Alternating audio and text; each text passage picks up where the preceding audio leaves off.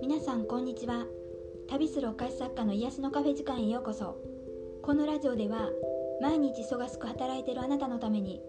私が日々やっているポジティブ思考になる方法や大好きなフランスのこと夢をテーマにした内容を日本と時々フランスから配信していきたいと思います。皆さんお元気でしょうか？久しぶりのポッドキャストになります、え、最近はお菓子の製造の方に集中してまして来月あの東京でお菓子を販売することになってるんですけどもそのお仕事の打ち合わせと製造の方にね時間を費やしてる感じです。お菓子を作る時っていうのはかなりこう精神をね集中させる作業なんですね。何かをこう聞きながらですとか見たりしながらとかいうのもなかなか難しくってですね。あの本当に1日に限られた時間内で作っていく数も多いので一点集中でねあの仕事をね進めている感じです、えー、その流れでですね、えー、今日のテーマはビジネスと趣味の境界線についてこんなお話をしてみます。まあ、私がやってるフランス菓子っていう世界はお菓子とかまあケーキを見てもすごくね華やかなイメージがあるんですけどもただこう作っていく作業ってね結構細かいんですよね。お菓子教室の生徒さんによく言われてたことが材料の計量をする時にですね例えば私がこうレシピの方にバター 60g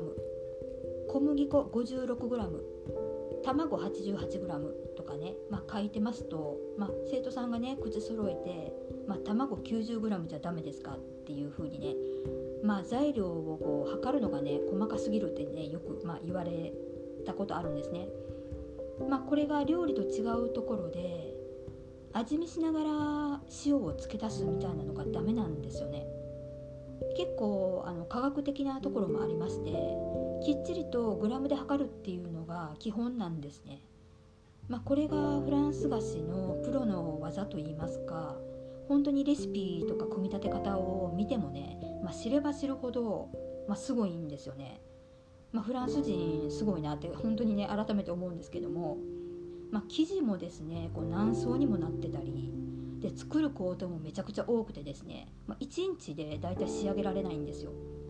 であまりにこう細かい作業も多いのに、ま、食べたら一瞬ですよね。だからこう材料費っていうよりかはですね、まあ、多分作業時間これをどういうふうに値段に反映していくのかっていうのはやっぱりとても大切だと思うんですよね。私も今コンサルをしてますけどまあ、相談で受けさせてもらってる中でやっぱりこう値段の付け方についての、ね、質問も多いんですよね。で私が思うのは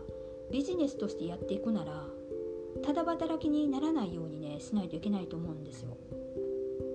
材料代に少しなんかこう上乗せしただけでね販売してる人とかをやっぱ見るとね私はすっごく心が痛くって。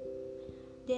まあそれをやっぱりずっとやっていこうと思うとねやっぱ後々疲弊すると思うんですね。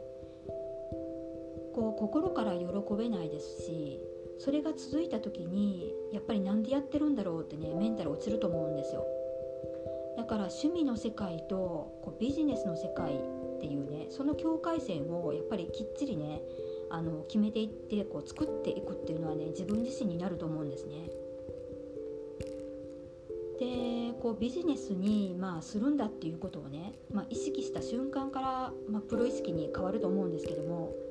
自分がこうきっちり働いた時間の対価をね、まあ、値段につけてるか私はこの部分をやっぱりもう一度ねあの自信持って見直してもらいたいなと思います。まあ、そしてこうビジネスだからって言ってこう緊張いっぱいでね作業するよりはいつもと同じようにやっていくっていうのも大切で心も同じなんですけども、まあ、お客様からお金をいただくってことで、まあ、慣れてない方だったら緊張する人もいるかもしれないんですよね。でもあの焦ったり頭を抱え込んだりねして、まあ、そういう緊張っていうのは、まあ、力を半減させてしまうんですよ。スポーツでも芸の世界でも何でもそうなんですけども、まあ、人が最高のパフォーマンスを発揮するのって、まあ、力んでる時じゃなくって力がね抜けてる時なんですよねでプロはこのことをやっぱり知ってますし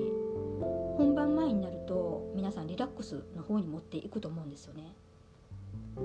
でこれはやっぱりどの業種も同じだと思いますのでもう心と体を、まあ、いかにこう変に緊張させずに、まあ、日々仕事としてやっていくかっていうのを、まあ、考えながらあのやっていきたいなと私も思っています。皆さんもあの自分ビジネスをされてる方いらっしゃいましたらそういう気持ちで一緒に頑張っていけたらなと思います。